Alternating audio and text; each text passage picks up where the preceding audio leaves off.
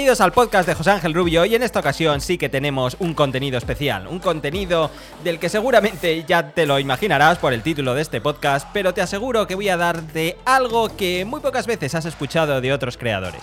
Así que sin darle más misterio, empecemos. Mi nombre es José Ángel Rubio, aquí hablamos de edición, hablamos de reviews y hoy sí que sí vamos a hablar sobre todo, sobre todo, de drones. Vamos.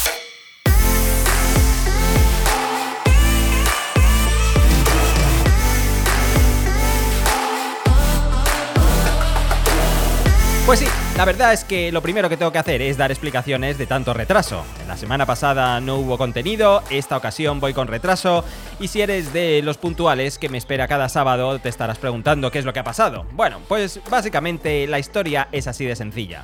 Tenía un montón de trabajo que hacer con el nuevo Mavic Air 2 y sobre todo tenía el compromiso de no poder decir nada al respecto. Así que si hacía un podcast de pájaros y flores y no hablaba para nada del Mavic Air 2, todo esto iba a sonar demasiado raro. Y básicamente es que no había otra cosa de la que hablar. Así que, ¿por qué hacer un programa?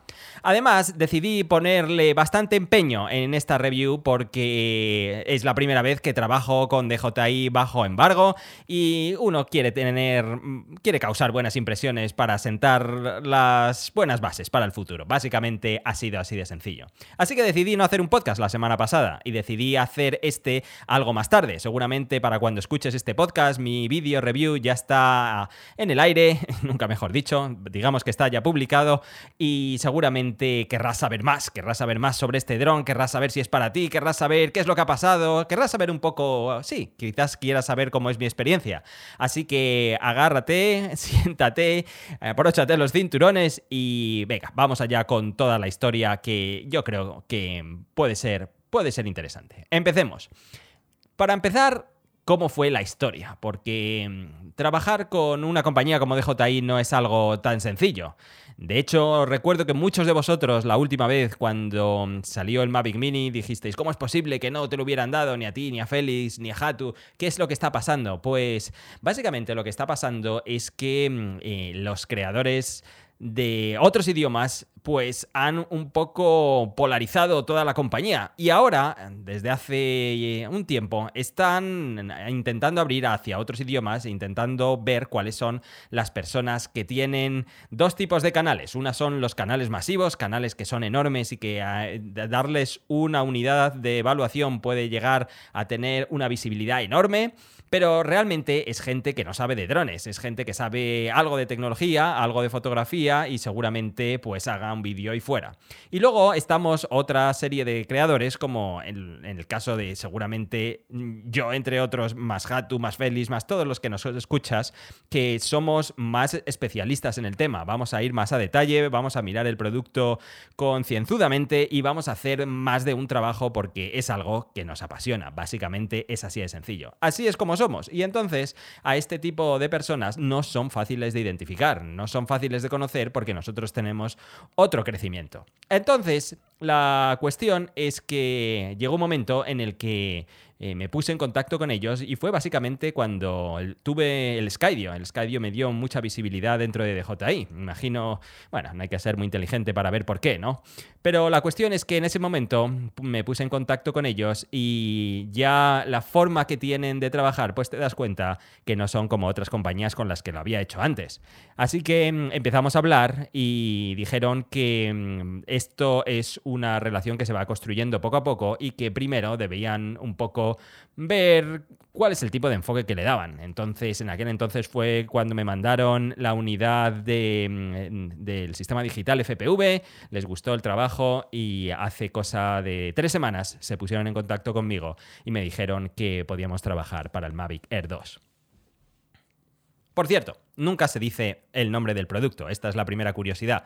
Se usa un nombre en clave y no te puedes referir al producto en cuestión, aunque todo el mundo sabe cuál es, bajo ningún concepto. Firmas un acuerdo de confidencialidad donde te van a pasar un montón de información que no debes filtrar bajo ningún, bajo ningún motivo y si así lo hicieras, si rompieras ese acuerdo, pues obviamente la relación se rompería también y no volverías a trabajar con ellos.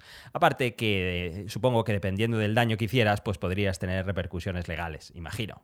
Así que, eh, pues dijeron que ya había una partida de unidades ya aquí, en Estados Unidos, y que si aceptaba, a pesar de toda la situación que estamos viviendo actualmente, con toda la pandemia y todo lo demás, eh, podrían tenerlo en mi casa en cuestión de un par de días, y así fue. Así que me mandaron toda la documentación, empecé a leerlo todo, todo con bastante interés, y de esto es de lo que vamos a hablar, y cuando lo recibí me puse a trabajar. Creo que ha sido el vídeo que más horas le he puesto. Yo creo, sin lugar a dudas, que así ha sido porque mm, eh, realmente cuando usas un producto la primera vez no puedes sacar conclusiones, porque hay muchas cosas que no conoces, no estás familiarizado con él, no sabes sus limitaciones, no sabes hasta dónde puede llegar, y sacar una conclusión así de rápido no me gusta hacer porque seguro que te vas a equivocar. Así que quería usarlo a conciencia y quería usar cada una de las tres cosas, los tres pilares básicos de este dron que creo que lo hacen diferente al resto.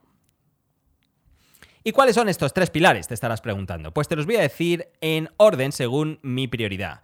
¿Por qué deberías comprarte este dron bajo mi punto de vista? Son tres fortalezas las que tiene este dron por encima de todo. Una, una sin duda ninguna, es OcuSync. OcuSync 2.0 en un dron de estas características es un acierto extraordinario. Es una cosa que seguramente deja a toda la competencia a años luz. Así que el hecho de que lo hayan incluido para mí es un acierto en mayúsculas.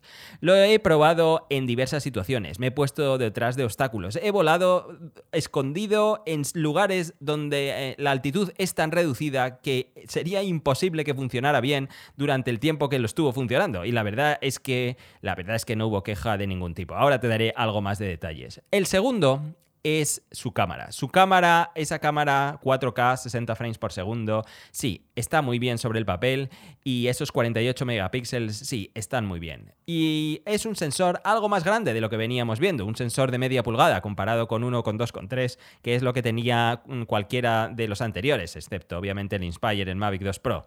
Pero esta cámara sufre mucho, como le ocurre a los sensores de este tamaño, cuando las condiciones de poca luz son son, no son las idóneas. Y creo que aquí hay mucho trabajo de firmware por delante y seguro que va a mejorar, pero aunque es una gran cámara y sobre todo las fotos que hace son espectaculares, y cuando la pones mano a mano con el Mavic 2 Pro, como habéis visto en el vídeo, la verdad es que cuesta trabajo encontrarle cuáles son las limitaciones. Aún así, aún así, eh, esta es una cámara para tener muy en cuenta y estoy seguro que una vez más deja a toda su competencia fuera de juego. Y la tercera, la tercera, y lo más curioso de todo, es que vengo de hacer la última prueba antes de grabar este podcast, es Active Track 3.0. Active Track 3.0 es una cosa que me ha dejado impresionado en todo momento. La cuestión es que todo eso es una historia que también te va a interesar. Pero lo más curioso de todo esto, lo más curioso de estas tres prestaciones que te he dicho antes, es que es un dron que va dirigido a la gama media. Y es un dron cuya competencia, ¿cuál es? Pues la verdad es que si nos ponemos a pensar, la única competencia que tiene es el FIMI X8. Y creedme que poner al FIMI X8 con el Mavic 2 Pro es una aberración como la Copa Un Pino. Son ligas absolutamente diferentes y aquí no hay nada que jugar. El Mavic 2 Pro se merienda al pobre, al pobre Fimi de, de pe a pa. No hay nada que hacer. Así que, ¿cuál es la competencia que tiene? Pues a fecha de publicación de este podcast si nos ponemos a hablar con el, los Evo 2, pues a lo mejor podríamos encontrar zonas de conflicto por ahí, o quizás con el Skydio en algún otro punto también podría haber, pero en cualquier otro aspecto, este dron por 800 euro dólares que vale es una cosa abismal.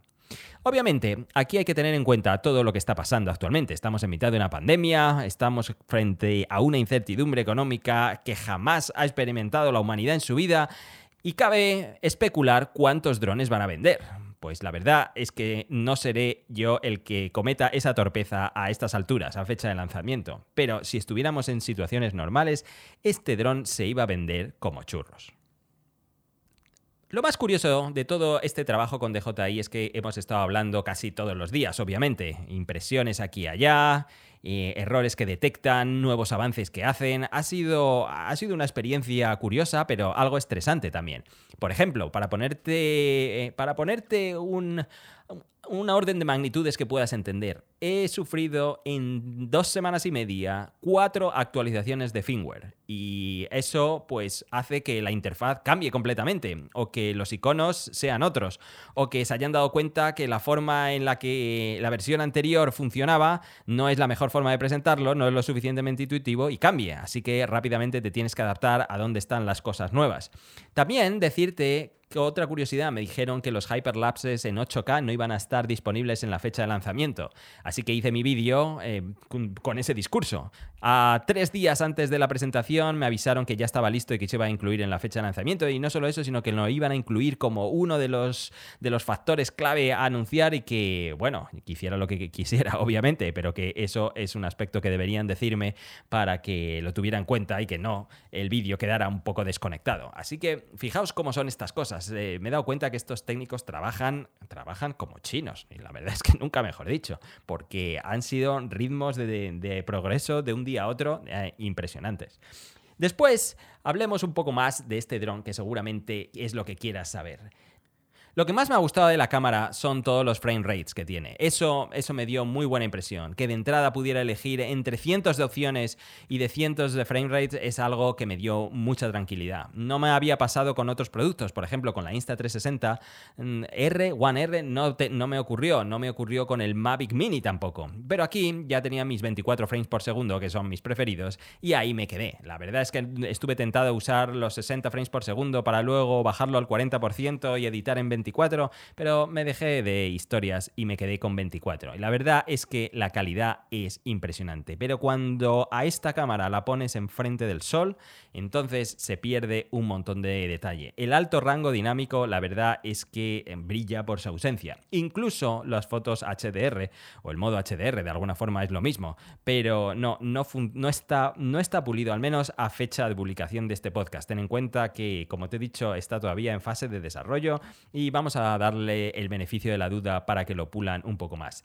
También me he dado cuenta que es fundamental en esta cámara tener filtros de densidad neutra. Lo comenté en el vídeo. Creo que cuando usa los modos automáticos y mucho más en HDR, dispara los ISOs hacia las nubes y el ruido que te sale en el material es más que notable.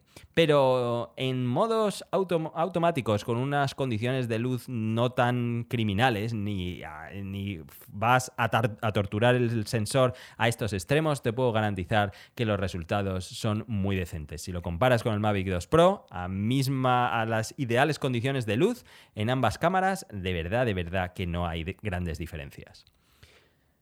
Y como te decía antes, OcuSync 2.0 es lo que me dejó enganchado. Por fin no hay latencia, por fin un dron que no está basado en Wi-Fi en Wi-Fi, por fin este tipo de cosas que son tan molestas cuando intentas hacer un vuelo de precisión, cuando intentas pasar por un hueco, cuando intentas hacer una órbita, si no tienes el perfecto matiz y el perfecto, la perfecta certeza de que estás viendo en tiempo real lo que está pasando, pues eso puede acabar o que no te sale el producto que buscas o sencillamente puede acabar en un accidente. Con OcuSync esto no ocurre, pero es que además le han dado una vuelta de tuerca. Primero, han incluido ese nuevo control remoto. Ese control remoto que además tiene un nuevo diseño, es algo más pesado, pero la batería es eterna. La cargué el primer día y no he vuelto a experimentar nada de bajadas de tensión. Bueno, por supuesto eso no iba a pasar, pero quiero decir que no he vuelto a tener que cargar la batería jamás desde que lo, desde que lo usé. Así que hay un punto positivo. Creo sencillamente que la gente que hace los controles remotos es diferente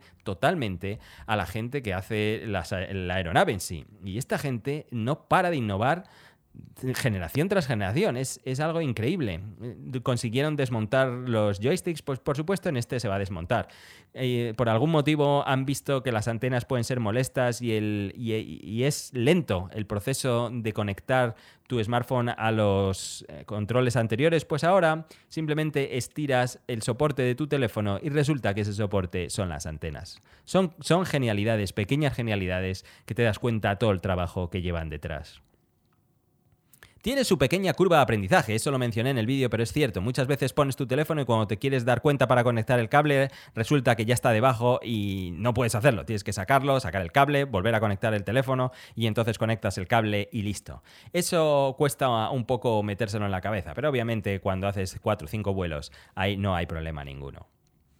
Seguramente quieres saber algo de la batería. La batería está anunciado 34 minutos y yo no he llegado nunca ni a 30. No sé si es mi unidad, no sé si es que estoy dando un consumo exagerado porque son los días iniciales, sabéis que eso también ocurre. Eh, mi propia experiencia, me reservo el derecho de la duda, es que no llego, no llego ni a los 28 minutos. Estoy teniendo unos consumos de batería iguales que tengo con cualquiera de los otros drones. Así que si ellos anuncian 34 es porque está certificado. Ellos no sacan esa cifra así como así sin tener un respaldo detrás. Pero ya sabéis que estas pruebas eh, están hechas en circunstancias de laboratorio que nadie va a hacer en su vida. Está hecho volar en trayectoria continua sin rozamiento ninguno hasta que la batería muere por completo. Eso no va a pasar jamás en ninguna de las situaciones. Si es así y todo se ha dado bien, pues sí, y han llegado a esos 34 minutos, pues hombre, tendremos que creerlo. Pero no sé si con mi batería no está ocurriendo, no sé si con mis firmwares anteriores tampoco estaba ocurriendo. Eso es algo que lo explicaré en futuros vídeos. Pero hablemos del modo Focus Track. Focus Track han decidido englobar todos los modos de seguimiento bajo ese nombre y están incluidos tres. Están Active Track 3.0, Active Track 3.0. Si supierais la cantidad de veces que he grabado clips porque lo digo mal, bueno, os reirías. Eh, Active Track 3.0 es el primero y tiene dos modos. Una vez que seleccionas el objeto eh, eh, que al que quieras seguir, tienes dos tipos de seguimiento. Uno que llaman paralelo y otro que llaman Smart. cuando, obviamente he probado el Smart primero porque con ese nombre las cosas no pueden salir mal. así que los resultados han sido, han sido muy buenos. Pero los resultados han sido buenos el segundo día que lo probé. El primero fue un auténtico fracaso. ¿Y sabéis por qué? Porque iba vestido de negro, porque estaba enfrente del sol, y cuando estaba enfrente del sol la imagen se oscurecía tanto que me perdía. Era imposible que me siguiera porque básicamente no sabía dónde estaba en la imagen. Así que la verdad es que esa es la limitación que viene condicionada por la cámara. Pero yo en mi cabeza siempre tenía una cuestión que el Skydio siempre me daba, que era una cuestión de confianza. Yo, eh, el hecho de que el Skydio sepa muy bien, tiene 360 grados de visión y un pedazo de procesador que es capaz de ver un montón de imágenes, así que puede ser que te tenga, no te tenga en la mejor composición posible para tu, tu vídeo después, pero te puedo garantizar que no se va a estrellar. Y esa confianza que te da ese, ese dron en particular es algo que no tiene precio. Pero aquí no me ocurría eso. Yo sabía muy bien, no hay sensores arriba, solo hay atrás, solo hay debajo, solo hay al frente, tampoco hay laterales. No me puedo fiar mucho de este dron. Así que, que eso de tirar para adelante y olvidarme no puede ser. Pero bueno, la cuestión es que me metí entre un lugar entre árboles después de haber aquella filtración que hizo Osita, que siempre decimos si realmente Osita es Osita o no es de JI. En fin, la cuestión es que tras ver ese vídeo dije, esto tengo que probarlo. Y es lo que he hecho hoy. De hecho, vengo de hacer esa prueba. Justo cuando estoy grabando este podcast es tras terminar esa prueba. Y os puedo garantizar que me ha dejado de piedra tan de piedra que decía, se va a estrellar, se tiene que estrellar porque es que este, esta curva que acabo de hacer es imposible que la vea. No sé cómo han sido capaces de mejorar el algoritmo de esa manera, no sé cómo han sido capaces de dar toda esa información con el poco hardware que tiene, pero os garantizo que los resultados son brutales. Eso sí, lo que ocurre es que solo te sigue desde atrás, porque he intentado que me siguiera desde adelante y lo que hace el dron es que te deja pasar, se coloca detrás y ya sigue detrás tuyo. Es la única peculiaridad que debes tener en cuenta. Y lo que decía al principio, debes tener una ropa que contraste mucho con la imagen donde estás grabando. Si te fijas, en el vídeo que he subido yo voy vestido de rojo porque todo lo demás es verde, entonces ahí era fácil que me siguiera. Las condiciones de luz son correctas y entonces todo ha funcionado como la seda. Pero cuando he probado el modo paralelo, realmente no sé qué hace este modo. No he decidido, he decidido no decir nada en el vídeo porque obviamente es demasiado pronto, pero no, no, lo sé. Mi intuición era que se iba a poner en paralelo hacia ti, no desde detrás y desde ahí te iba a seguir. Pero por otro lado, luego me puse a pensar que eso tampoco podría ser porque no tiene sensores laterales y eso sería condenar al dron a un accidente seguro. Así que haré pruebas en el futuro y sobre todo lo voy a comparar con el Skydio porque entonces esto va a dar mucho de qué hablar y seguramente pues mucha gente se va a frotar las manos o bien adquiriendo este dron o bien esperando al Mavic 3 si es que las circunstancias obviamente nos lo permiten. También a día de hoy, hace unas horas cuando me he levantado, recibía ese mail de DJI que me decía que 8K estará disponible, Hyperlapses en 8K estarán disponibles en el lanzamiento. Así que me mandaron el último firmware, me mandaron la última versión. Por cierto, no he dicho nada de la versión, pero sí, la versión de la aplicación es la DJI Fly. Es una versión nueva de, esa propia aplicación, la misma que usa el Mavic Mini. Te tienes que bajar la última del Apple Store o de DJI Play, o, de Google Play, perdón. Y, ah, y ya está, ya tendrás las últimas funcionalidades para usar este dron. Realmente no sé por qué han tomado esa decisión. Yo me hubiera ido a DJI Go, pero quizás es que quieran quieran romper las dos líneas de producto con sus aplicaciones correspondientes. Y como esta aplicación han incluido nuevos modos de edición, seguramente la han decidido, han decidido dejar el Mavic Air 2 con esta, con esta otra.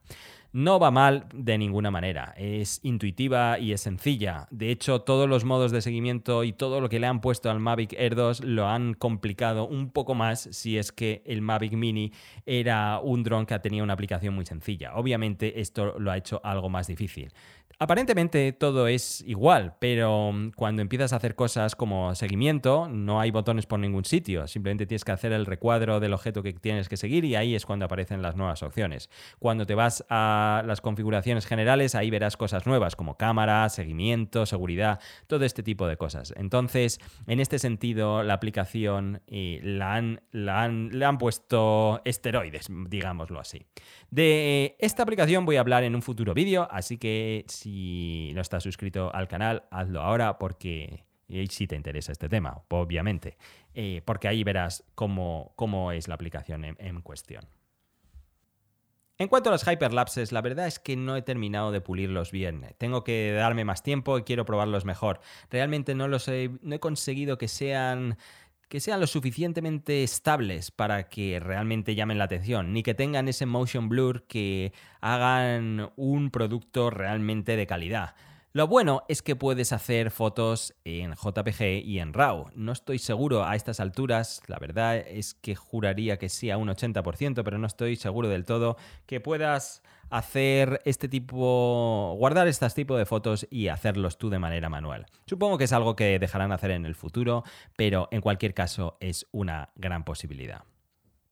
Así que, ¿qué me, qué me ha parecido este dron? Tras tres semanas de uso, me ha dado unas unas sensaciones inmejorables. La verdad es que es un dron increíble. Un dron que, como decía al principio de este podcast, en circunstancias normales iba a destrozar el mercado. Y tengo interés por saber qué va a pasar, porque estoy seguro que aún así lo va a hacer bastante bien. Por 800 euros dólares tienes un pedazo de pepino de dron que es que jamás lo podríamos pensar hace dos años, sin ir más lejos. Hace dos años no imaginábamos tener este, este dron. Realmente es como un Mavic 2 pero, pero en reducido, pero un poco, un poco reducido en precio y en algunas cosas más, porque en otras es bastante mejor. Siempre que veo una evolución en DJI, siempre me pregunto cuál será la siguiente generación. Entonces no puedo, ahora mismo estoy ansioso por saber qué va a pasar con el Mavic 3, porque esto es un pedazo de aviso a los amigos de Evo, a los amigos de Evo 2 con su 8K y todo lo demás, que se estaban frotando las manos, aunque realmente no hemos visto todavía mucho ahí fuera. Este dron les estaba poniendo en sobreaviso que cuando venga su hermano mayor, que se preparen porque van a venir con, con todas las de la ley. Si tienes el Mavic Air 1, actualiza. Ni te lo plantees. Si tenías el Mavic Air 1 y quieres cambiar, obviamente. Si tenías el, el Spark o el Mavic Mini se te ha quedado ya pequeño, actualiza sin ningún temor de ningún tipo, vende tu Mavic 1, vende tu Spark y ah, cómprate un poco más, con unos pocos eurillos más, te compras este porque te garantizo que las sensaciones van a ser únicas. Si alguien ha empezado con el Mavic Mini y pasa a OcuSync, solo ese, solo ese cambio en particular, eso le hace dar un paso de gigante y aprender un montón de cosas. Ten en cuenta que ya podrías hacer grandes trabajos profesionales incluso con este dron. Y por supuesto, si tienes el Mavic 2 y por el motivo que sea piensas en actualizar, pues no, yo diría que en ese caso esperaras. Esperaras porque no es este dron le vas a ver limitaciones. Si vienes del Mavic 2 Zoom, si vienes del Mavic 2 Pro, por supuesto, le vas a ver limitaciones. Pero en cualquier caso, si partes desde cero, obviamente, y quieres saltar a este dron, es una opción impresionantemente sólida también. Lo dicho, muchas gracias por haber llegado hasta aquí. El trabajo con DJI, la verdad es que no me puedo quejar. Tengo que agradecerles que nos tengan por primera vez en cuenta a la comunidad de habla hispana. Esto puede ser una, una grandísima noticia, por eso también tenía la presión de hacer un buen vídeo y de demostrarles que podemos darle un montón de seguimiento, y que desde aquí hay mucha gente que apasiona, le apasiona este mundo y que por tanto tiene que estar enterado desde el día cero y espero y confío que en el futuro seamos más los que podamos hacer una review en detalle con un producto de evaluación. Lo dicho, muchas gracias por haber llegado hasta aquí. Perdonadme los retrasos, pero creo que en esta vez merecía la pena. Voy a seguir hablando, por supuesto, del Mavic 2. Ah, del Mavic Air 2 en futuros podcasts y tengo un montón de contenido preparado que no te puedes perder. Mucha suerte allí donde estés, eh, respira hondo, que esta situación sea un alivio y un escapismo de todo lo que tenemos que pasar, aún tenemos que pasar ciertas cosas que nunca ha pasado la, la, humanidad, pero seguramente que vamos a hacerlo con éxito. Y si tenías en la cabeza hacer algo, o emprender, o probar fortuna con el mundo de los drones, esta es una opción muy sólida que te puede abrir un futuro que jamás podías imaginarte antes. Lo dicho, muchas gracias por estar ahí y nos vemos la próxima. Un saludo y hasta luego. Adiós.